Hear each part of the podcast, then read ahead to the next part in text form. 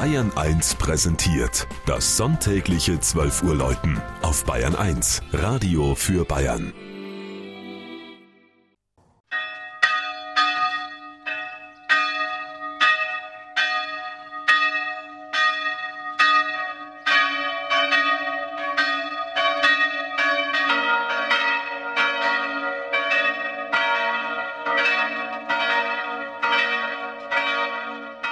Niederviehbach in Niederbayern.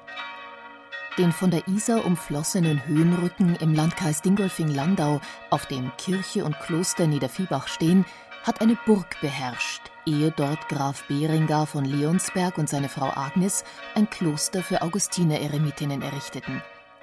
Der Stiftungslegende nach ließ der Leonsberger 1296 das heute im Hochaltar der Maria-Himmelfahrtskirche aufgestellte Gnadenbild von einem Ochsengespann den Berg hinanziehen.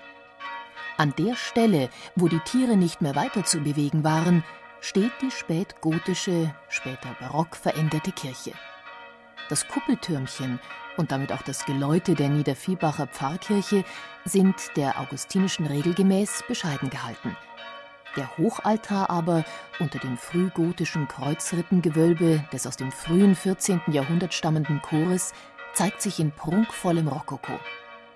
In seinem Zentrum steht besagtes Gnadenbild, eine bemalte gotische Steinplastik, Maria Stifterin genannt, mit dem Kind auf einer Mondsichel stehend, umgeben von Rokokoputten und umstanden von den beinahe lebensgroß gearbeiteten Figuren der Heiligen Ulrich, Benno, Joachim und Anna. In das Kloster zogen nach der Säkularisation Dominikanerinnen aus Regensburg ein und bildeten ab 1863 einen selbstständigen Konvent, in dem heute an die 40 Ordensfrauen leben. Zehn davon stammen aus Vietnam, wo sie in den heimatlichen Klöstern wegen Überfüllung keinen Platz fanden. Früher gehörte auch ein Mädchenpensionat zum Kloster, heute wird es als Realschule geführt.